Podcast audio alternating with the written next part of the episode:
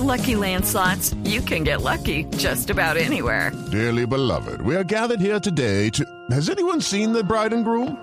Sorry, sorry, we're here. We were getting lucky in the limo and we lost track of time.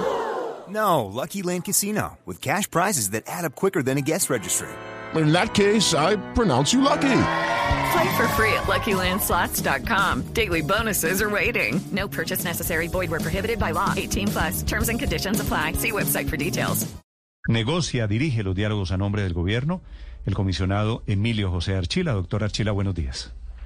Néstor, muy buenos días. Muchas gracias por, por esta invitación. Quisiera preguntarle, doctor Archila, hoy en este momento, lunes 9.43 de la mañana, ¿hay posibilidades de alguna clase de acuerdo, de entendimiento con los promotores del paro? Eh, yo, yo diría que, que sí, Néstor, eh, y yo diría que, que deberían ser unas posibilidades grandes.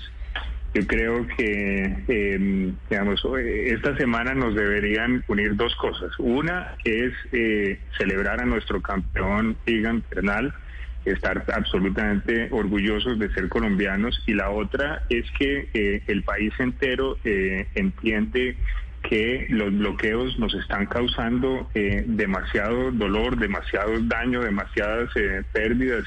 Yo creo que eh, en ese en ese tema no puede haber ninguna eh, ni, ni, ningunas eh, matices ni variaciones y en la medida en que los miembros del Comité Nacional del, del Paro entiendan esa voz, escuchen a, a a, los, a los colombianos que estamos clamando eso, pues eh, obviamente se va a abrir el paso a que lleguemos a la mesa de negociación para revisar los otros puntos que a nosotros nos interesa mucho escuchar. Estamos en el embudo, doctor Archila, ustedes pidiendo que desbloqueen y ellos planteando una agenda diferente. ¿Hasta cuándo el gobierno aguanta este tira y afloje? El, eh, nosotros estamos, eh, Néstor, eh, avanzando en todos los temas al mismo, al mismo tiempo. Eh, para los, ellos tienen siete puntos sobre los cuales querían que, que, conversáramos. Yo me había comprometido a que diseñábamos una metodología para poder avanzar muy rápidamente una vez podamos instalar la mesa de negociación. Esa metodología la entreguemos la entregamos ayer. Es una muy buena eh, metodología que permitirá que eh, oigamos las voces y, lleguemos a acuerdos seguramente para cortar las brechas en términos de, de educación, de empleabilidad, de emprendimiento, de jóvenes, de, los temas que ellos están planteando. Eh, igualmente, eh, muy importante fue ayer que eh, pedimos eh, que eh, las Naciones Unidas y la Iglesia pueda eh, tener una información imparcial sobre dónde están esos bloqueos y las terribles consecuencias que está teniendo, que están teniendo. Y seguramente con esos elementos el Comité Nacional de, del Paro va a llegar a la conclusión lo mismo que todos en que es absolutamente inadmisible que privados, que particulares eh, que nadie ha elegido, que no representa ninguna autoridad, estén en las vías eh, decidiendo quién puede pasar, quién no puede pasar, qué empresas se quiebran, qué personas no pueden recibir medicamentos, eh, cuáles empresas se quiebran y tienen que, eh, que, que, despedir a sus eh, empleados. Eso sí. es inadmisible. Sí. Doctor Archila, la comunidad internacional está pidiendo que se acelere el diálogo entre el gobierno y el comité del paro. Lo hace el gobierno del presidente Joe Biden, lo hacen 17 embajadores de Europa que hoy están en Bogotá.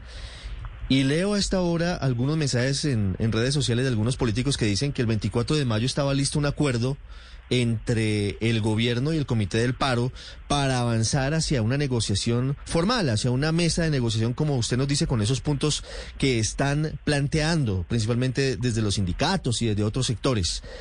El gobierno, ¿por qué radicalizó su posición? ¿Por qué puso a partir de un momento como un inamovible el desbloqueo de las carreteras? ¿Qué cambió en el gobierno? Eh, nada, digamos, eh, ha sido un problema seguramente de, eh, transmitir la, la, la información. Eh, el punto de los, eh, de los desbloqueos nosotros lo elevamos desde el 16 de este mes y el 16 de este mes le pedimos al Comité Nacional del Paro que tuviera una posición respecto de este tema. Eh, y eh, lo que había eh, respecto de las otras garantías que no tienen que ver con las garantías para los, la totalidad de los colombianos, sino para los manifestantes, lo que había es, y este es el término con el cual ellos lo han dicho, es un preacuerdo. que tener uno un preacuerdo es como tener un prematrimonio. Digamos, uno, uno no está casado sino hasta que está casado. Eh, eh, y, en esa medida siempre había eh, sido la metodología que acordamos que íbamos a trabajar unos textos y que esos textos los abogados del gobierno debían mirarlos para que lo que estuviera acordando estuviera en línea con los parámetros legales. Eso fue lo que lo que hicimos. Luego el gobierno no ha cambiado en ningún momento. Eso no es cierto. Sí, pero pero fíjese usted que que dice un preacuerdo es como un prematrimonio, no existe. Pero, pero tiene la intención las partes. Si yo me voy a casar, pues un prematrimonio quiere es decir... es como pedir la mano. es el compromiso. Es decir, yo me comprometo y pues si bien todavía no me he casado, pues tengo la firme convicción de hacerlo y me faltan definir los detalles, la fecha y los invitados. Un preacuerdo aquí, un preacuerdo aquí que ustedes habían alcanzado, ¿por qué lo echan para atrás? Es decir, eh, no, estaba vigente, pero sí había un principio de acuerdo. ¿Qué los hace cambiar? Porque evidentemente algo los hizo cambiar. Eh, digamos, eh, nadie se ha echado para atrás. Esa, digamos, eso no, digamos, qué pena que sea tan directo es para ilustración de nuestros oyentes. Nadie se ha echado para atrás.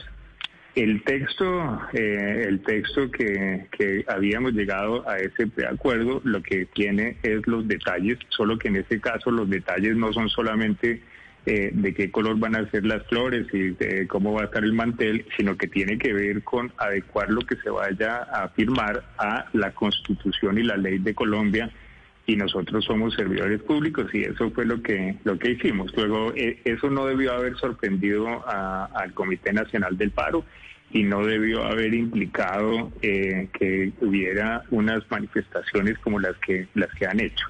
Y lo que está realmente de fondo, lo que hay de fondo aquí es que, eh, eh, y permítanme ilustrar esto, realmente no existe tal cosa como un desescalamiento de los bloqueos. Eso que están diciendo, vamos, sigue implicando que estaríamos habilitando a unos señores que no están eh, manifestándose, que no están expresando sus inconformidades, sino que están en las calles, que están en las vías, que están en nuestras carreteras, en nuestros puertos impidiendo que esta sociedad se eh, desarrolle de manera regular, eh, haciendo que, como lo mencionaba eh, los productos en todas las ciudades han vuelto costosos.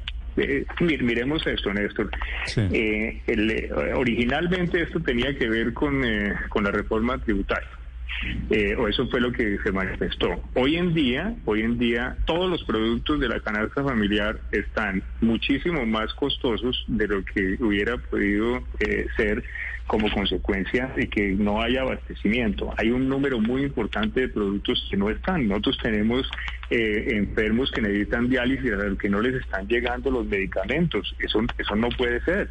Doctor Archila, cuando ustedes en el gobierno le dicen a los promotores del paro, la condición, el requisito sine qua non es que levanten los bloqueos, ¿ellos qué responden? Eh, han respondido que eh, eh, van es a eh, graduar la afectación. Con lo cual yo creo que ni, ni el gobierno ni nadie en el país puede comulgar ¿Cómo vamos como sociedad a decir que unos eh, privados que eh, invaden eh, el espacio público les vamos a dar la facultad de decidir quién puede pasar o quién no puede pasar? Y si me dan dos segundos, Néstor, le pongo un ejemplo. Haga de cuenta que alguien en su edificio o en su conjunto no está de acuerdo con la administración Y en vez de ir a la asamblea y en vez de, discutir en la asamblea en qué se debe invertir, si mejorar la vigilancia o si arreglar mejor los pastos o lo que sea, eh, se para en la portería y dice, ahora yo voy a decidir quién puede entrar y quién no. No pueden entrar eh, los que traigan las medicinas a los apartamentos, no pueden entrar quienes eh, vayan a traerle el RAPI que vaya a traer los alimentos. Y después de que dice eso, no dice, no, no, no se preocupen, ahora lo voy a hacer más suave. Ahora les voy a decir que a cuáles son las horas en las que yo digo que eso se puede hacer. Eso eh, en, una, en un conjunto sería terrible, en un país es absolutamente inadmisible. Sí, señora Archila, lo que pasa es que lo del paraestado aplica para todo, para los señores que se arman y disparan por cuenta propia en Cali, como para los señores que deciden qué productos pasan y cuáles no. Pero quisiera preguntarle por algo. Estos señores del Comité Nacional de Paro también han dicho que no controlan todos los bloqueos. ¿Tienen ustedes claro por lo menos en qué sitios sí controlan y en qué sitios no? Nosotros, eh, y muy buenos días, muchas gracias por la pregunta. Eh, nosotros, obvio que no les estamos pidiendo un, eh, un imposible. Nosotros les estamos pidiendo que, primero, que hagan una manifestación de que los bloqueos no son una manera de de, expresar la protesta, entre otras razones porque en Colombia hay una norma penal que, eh, que los condena. Eh, y eh, que respecto de las organizaciones que están bloqueando, en los que ellos tengan influencia, pues ejerzan esa influencia o den esas instrucciones. No les estamos pidiendo, obviamente, que en relación con los que no controlan tengan ninguna obligación. Pues allí está uno de los cuellos de botella hoy en medio de las dificultades que vive el país. Entramos ya a la quinta semana de movilizaciones. Lamentablemente, de forma colateral hay vandalismo, hay violencia, hay abusos y todo eso debe acabar. Hay bloqueos que también deben terminar. Doctor Archila, gracias. Muchas gracias a ustedes y eh, yo creo que tenemos que unirnos todos para que esa descripción que, que usted eh, hizo le pongamos, eh, le pongamos fin. En, en eso estamos todos. It is Ryan here, and I have a question for you. What do you do when you win? Like, are you a fist pumper? a woohooer, a hand clapper, a high fiver. I kind of like the high five, but if you want to hone in on those winning moves, check out Chumba Casino. At ChumbaCasino.com, choose from hundreds of social casino style games for your chance to redeem serious cash prizes. There are new game releases weekly, plus free daily bonuses. So don't wait. Start having the most fun ever at ChumbaCasino.com. No purchase necessary. BGW. Void were prohibited by law. See terms and conditions. 18 plus.